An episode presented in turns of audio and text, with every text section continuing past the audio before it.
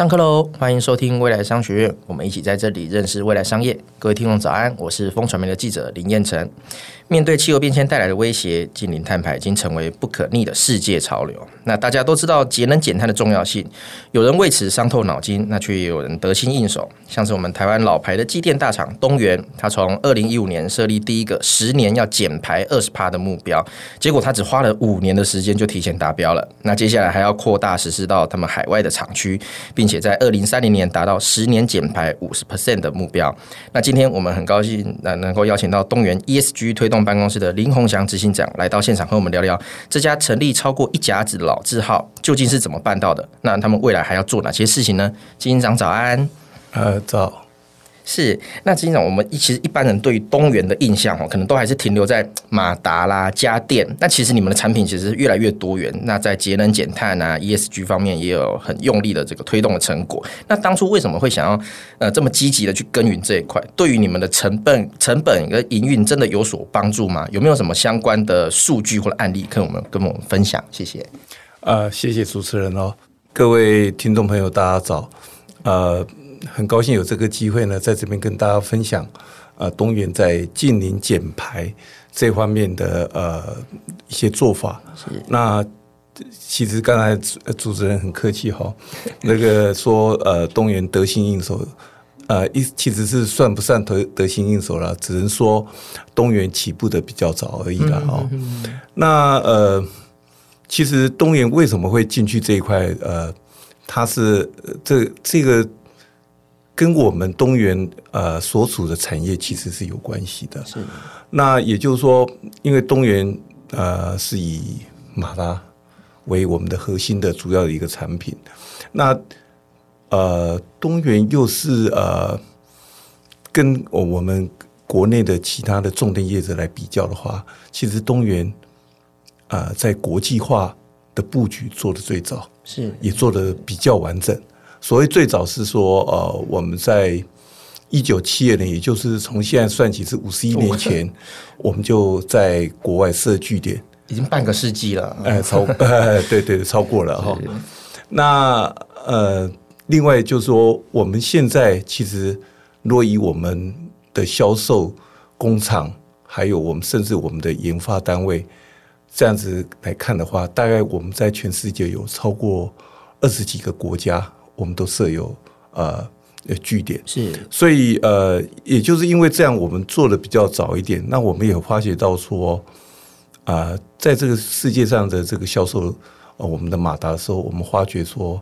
在欧美，他们因为我们这其实过去这半世纪以来，其实很多的这个所谓能源短缺的事情，嗯嗯嗯能源危机的事情，所以他们对节能非常的重视，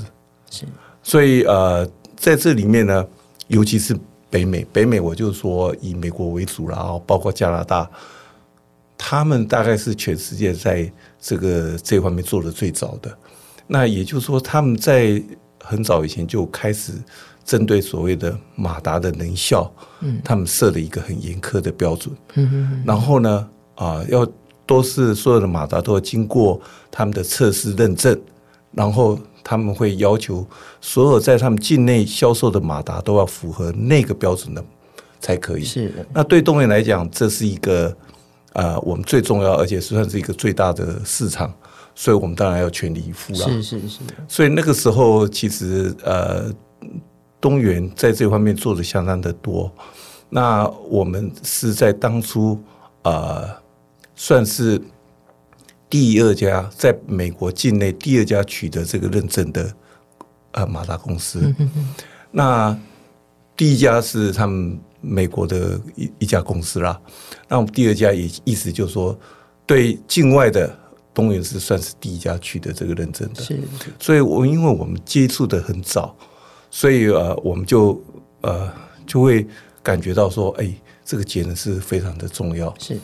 那为什么节能跟马达有那么大的一个关系，呃，我想，呃，未必所有的听众朋友都都了解到我们这个专业的事情，很难想象。我我我这边说，呃，举一个简单的一个呃数据哦，我们在台湾根据这个呃环保署在这个呃全国的这个我们国内的这个呃所谓的温室气体排放的清测报告里面，他举说，在全部的我们台湾的碳排百分之九十一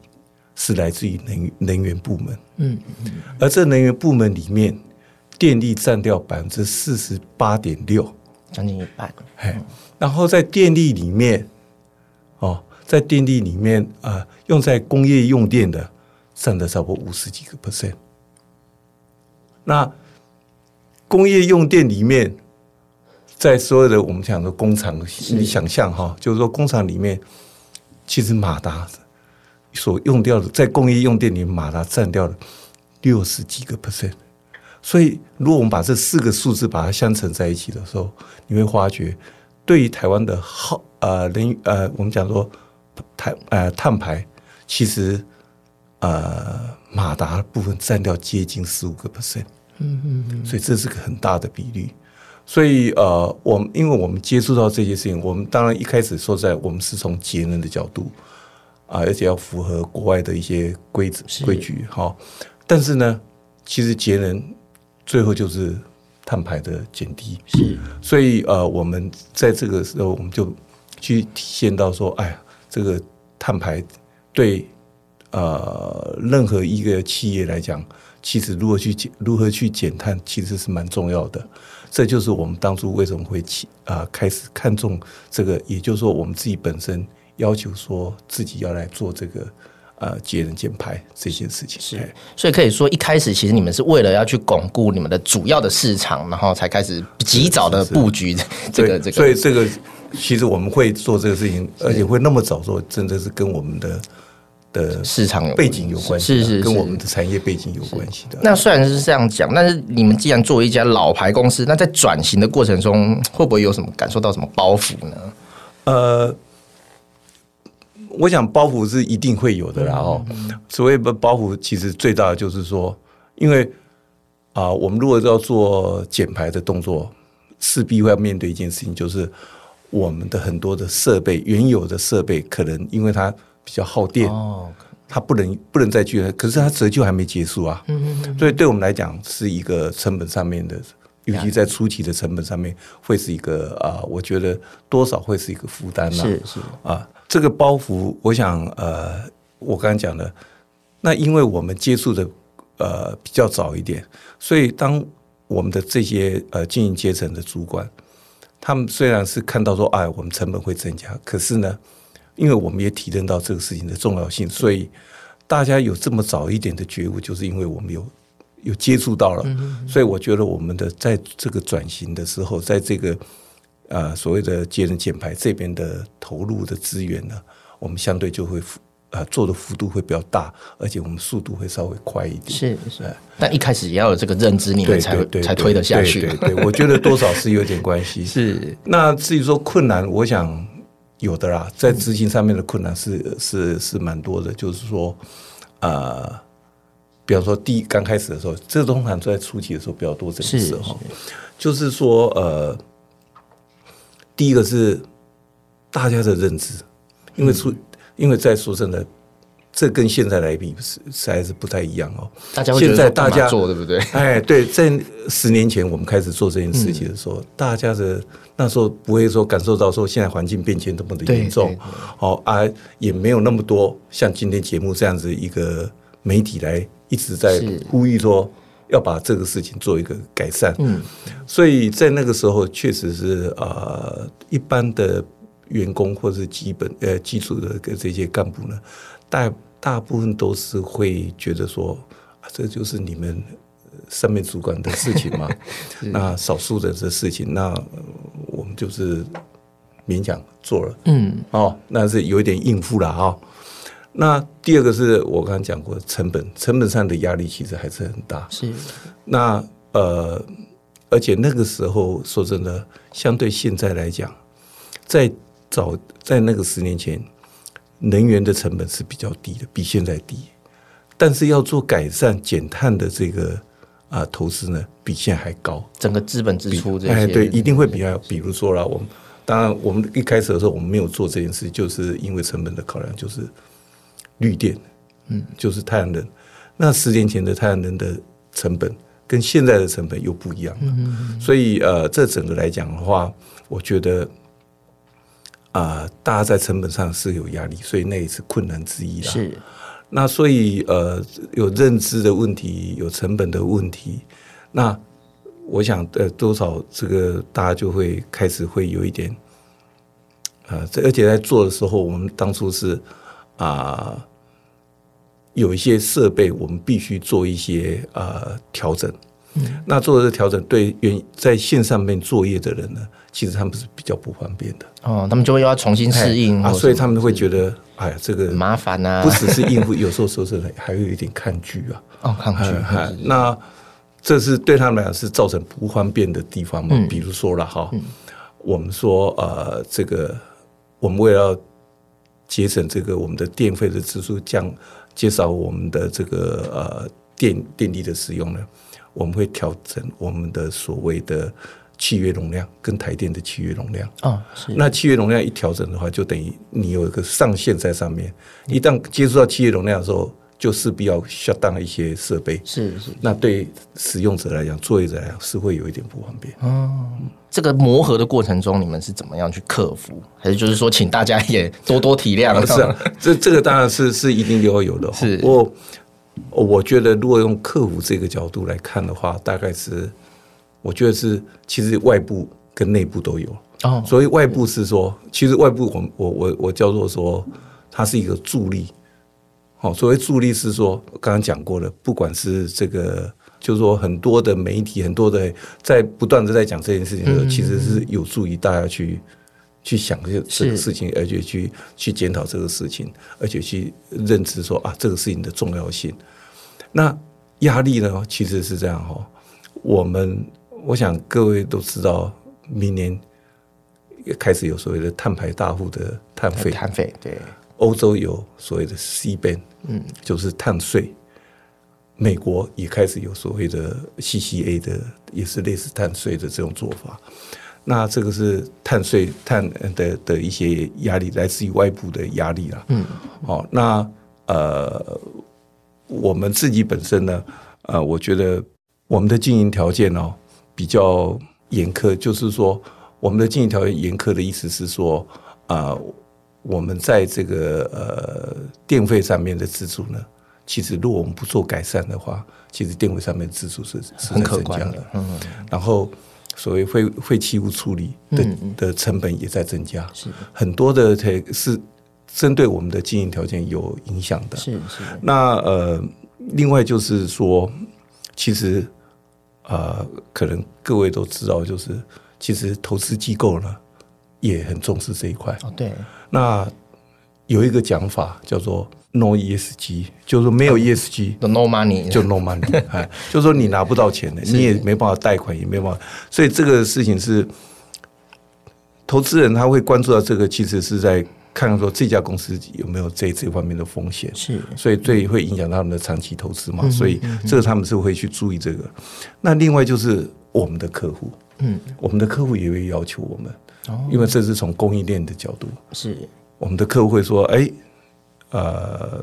你们会去关心说，他们所有的供应商有没有在做这方面的的改善？是是是。那当然，我们也许不像我们传统业，还不像电子业，有时候所谓 RE 一百啦什么类似这样的一个压力。嗯、但是对我们来讲，其实来自客户的的需求还是蛮多的。嗯嗯嗯。嗯了解。那我们刚才在开头其实有提到，你们在二零一五年有定下这个所谓的减排的目标，那你们提前五年就在二零二零年达成了。那这个其中的关键是什么？可以跟我们分享一下吗？嗯，我我先说明一下哈，我们呃大概我们把自己的这个所谓的呃这个所谓的呃减排的路径啊，是我们分了三个阶段。嗯，哦，第一个阶段就是像刚才是有提到从。我们二零一三年开始做温盘，然后过了两年，二零一五年我们就宣告说我们要减排百分之二十，从二零一五到二零二五十年的。是，那范围呢是在台湾的工厂。嗯，哦，我们是从台湾的工厂做起，因为我们本身如果没母厂没有做好，要要求到海外厂，其实也不容易，困难。对。那第二个阶段就是现在我们正在做的，就是从因为我们提早了五年到做到这个所谓百分之二十的减排，台湾的部分是，所以我们啊、呃、现在这个阶段呢，我们做的是啊、呃、第一个把我们的覆盖率提升。提高，也就是说，我们扩大到海外厂，嗯，都把它纳到我们的管理里面，所谓的温温盘的的管理。所以，像北美那一些也都会纳进来啊，包括北美、意大利什么都会进来。是啊，那呃，在这个这是二零二一，我们到二零三零，我们有减排百分之五十的目标，这算是一个第二阶段的。部分。是，那至于二零三零以后到二零五零，当然我们有宣告要禁零，嗯，那这个禁零，这个又是一个相对来讲是啊比较不确定的部分。哦。好，毕竟说真的，我们在过去的也告诉我们，我们的经验告诉我们，其实不管是呃新的技术的，我说的新的就是低碳的技术，嗯。的啊成本在降下降。而且会不断有新的技术会出来，嗯嗯，所以我们对二零三零到二零五，虽然我们现在还不清楚啊，会有个很具体的减排的一些路径，但是呢，其实我们还是蛮乐观来看待，说到近年，其实在那个时候会有。不断的，因为全世界现在都是在投入资源在这一方面，我认为会有很多新的东西会出来。所以您指的不确定是指说，它也许可以提前达到吗？甚至是这样。那以我现在回到我们第一阶段的时候，我们第一阶段在针对台湾的部分呢，其实那个时候我们的做法是，我们大概有四个面向了哦。嗯，第一个，我们那时候因为说实在，太阳能是不是相对是比较。成本比较高的，所以我们是从节能的角度，然后呢，我们从减量，就是说我们用的东西，我们的材料来减量，或是我们在现场制作的时候，那个过程中如何来减量，嗯然后呢，啊，做回收，就是有一些东西我们再把它回收回来，是再继续使用，哦，那还有一个就是替代。用不一样的，所谓不一样就是低碳的材料。嗯嗯，低碳材料，我想最呃具体的、最最 significant 的一个项就是我们的冷媒，就是我们冷气机里面都有冷媒，对不对？其实以前我们都是用的是叫做 R 四一零 A，它的我们叫做呃 GWP 哦，就是叫做呃地球软化系数。它是我们现在现在其实很所有的冷气厂它都改了啦，嗯，但是我们那时候在二零一六年，我们就开始在台湾是第一个国产的第一台的这个 R 三十二的冷媒啊，呃，冷气机推出来哦。那个时候 R 三十二是 R 四一零 A，它的我们讲 GWP，GWP 就是对二氧化碳的一个一个当量的一个一个系数。它只有它的大概三分之一不到，哦、是，所以它是对，而且它它不会破坏臭氧层，所以它是一个很好的的，但是它不是我们东原华明的，嗯，它我就像我讲，它是一个全世界人都投入资源，自然而然它就有人会去做出这方面的的呃就。发展这种冷媒的技术，还包括它周边的一些设备，是，所以我们就用这个来让我们的呃空调，我们所有的空调，我们现在都大概我们到现在为止，几乎就在某一个容量之下，某一个出力之下的，我们全部都导入了，嗯。嗯嗯，几乎是百分之百的这个呃所谓的用新冷媒、环保冷媒的部分，是，是。这是替代材料的部分。刚讲到回收，其实我这边啊、呃，也许稍微啰嗦一下哈。我举个、嗯、举个例子，我们做马达，其实它有个外壳，它这个外壳是我我们叫做铸铁，我不知道铸铁啊，铸铁哈，它是这还是有一些我们讲的这个比较专有名词啊哈。不过我还是说明一下，这个铸铁呢，其实我们以前的在工厂的制成是，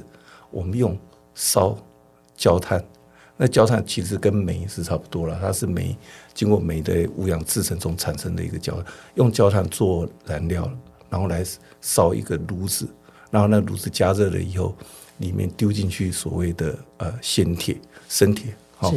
然后就融融融化以后变成一个铁水一样，再把它倒到一个形一个模型里面，这样哎，对对，就倒到一个模型，就变成是一个我们讲的铸件。嗯，但是这里面焦炭本身是排碳，是碳排比较高的，我们还是要跟中钢，就要跟钢铁的的的的钢铁厂来买。但是后来我们在马达的另外一个零件里面，在它的内部零件有一个叫做细钢片。细钢片，哎，它是含细的一个钢片，是那是为了特性，马达特性必须要有的。那这个细钢片其实，它我们为了要马达要有一个符合它的特性，其实矽钢片是要用从一卷的母卷，然后把它冲制成一个我们要的形状，这中间会产生很多矽钢屑，嗯嗯嗯，所以我们把这个矽钢屑回收来取代原先的生铁、咸铁。它那个回收量可以这么多吗？呃，因为我们里我们的马达啊量太多，那回收这是上面的咸铁，但是呢，同时我们把原来的炉子呢，那原来炉子叫化铁炉，我们把它改成电炉，就改用电，就不再烧焦炭。是，那当然电还是又用到电嘛，哈，电就还是会有排碳的。不过用这种方式，其实我们的成本啊，嗯，单位的成本就单位住一个一公斤的铸件成本，其实是大幅的下降。因为我们回收，我们原先把它当做下脚料在卖的一个地吸干屑，所以这种过程中，那我们觉得说回收，然后我们又把我们的设备电气化，嗯，原先是烧燃煤的，是类似燃煤的，那改成是是用电的，是。那电还是会，所以还是蛮，起码电费很高吧，嗯，所以我们又把又做了一些调整，我们做了包括我们。里面放在那炉子里面，电炉里面，我们放进去不同的这一些材料，让它能够降低用电，能够产生同样的一一个我们要的组件。所以这个过程中，让我们觉得说，其实也不只是买一个设备回来就可以完成所谓的地摊，你还是要去研发哈，我们还是要投入创 呃一些创新的的的技术去做调整。是，所以这个是蛮重要的，也就是说。大概不会有现成的东西拿来就可以做，当然还是有，比方说你用太阳能板，那是现成的，那个你不用就花精神。是，但是如果用在我们自己的制成里面的话，都都还加入我们自己的 know-how。是是是。那呃，我这边也想要再问一个比较软性的题目，就是说，呃，执行长，你以前是比较负责呃马达制造啦、销售这一块的业务，对不对？那那现在呃转就是说接任了 ESG 推动推动办公室以来，您的这个 KPI 应该也是完全不一样嘛？那您的心境上有没有什么样呃转变？可不可以也跟我们聊一下呢？呃，其实我我过去如果呃简单的说，我过去其实一开始加入东元的时候，我是设计 RD 的哦，我是技术出身的哈。那 RD 以后。后来我就到工厂，然后啊、呃，最后就是负责我们整个马达事业的的的这个，包括从营销售啦、是是是设计啦、制造啦，这整个整体的一个呃事业部哦。那从事业部退下来以后，其实我不并不是马上接这个了，我是呃先到呃总部这边来当做呃。呃，我们叫做策略中心的企划是的主管。那在这个过程中，其实也让我开始接触到，就是说，除了我们柴油机，我们自己本身早期我们本人本身是在做这方面，嗯嗯，我们自己就像我刚刚说明的那些，其实都是我们自己的经历。是，但是呢，来到这里的时候，其实有一点就是说，我们不再只是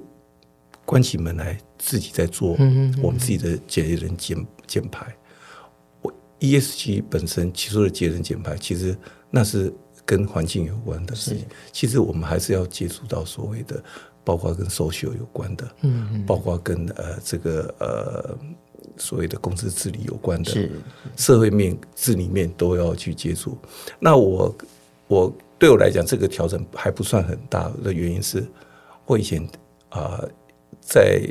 也担任过。东元有一个基金会叫科技文教基金会，是好，我想各位可能也听过啊，他的一些活动，看过他们的呃呃，在在日常的在呃啊，我们讲的公益的这方面的一些一些呃做的一些事情。那是我以前也是这个这个东洋科技文教基金会的执行长，所以我对社会面的接触，其实我有过一些。那在这里面，因为我曾经也是担任过东元的董事，呃，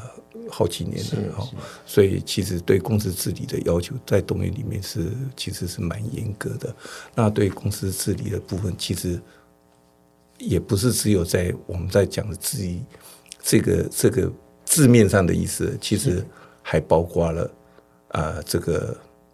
我们讲的对于这个所谓的利害关系人之间的关系，利害关系人其实不只是股东，不只是这些董事、股东、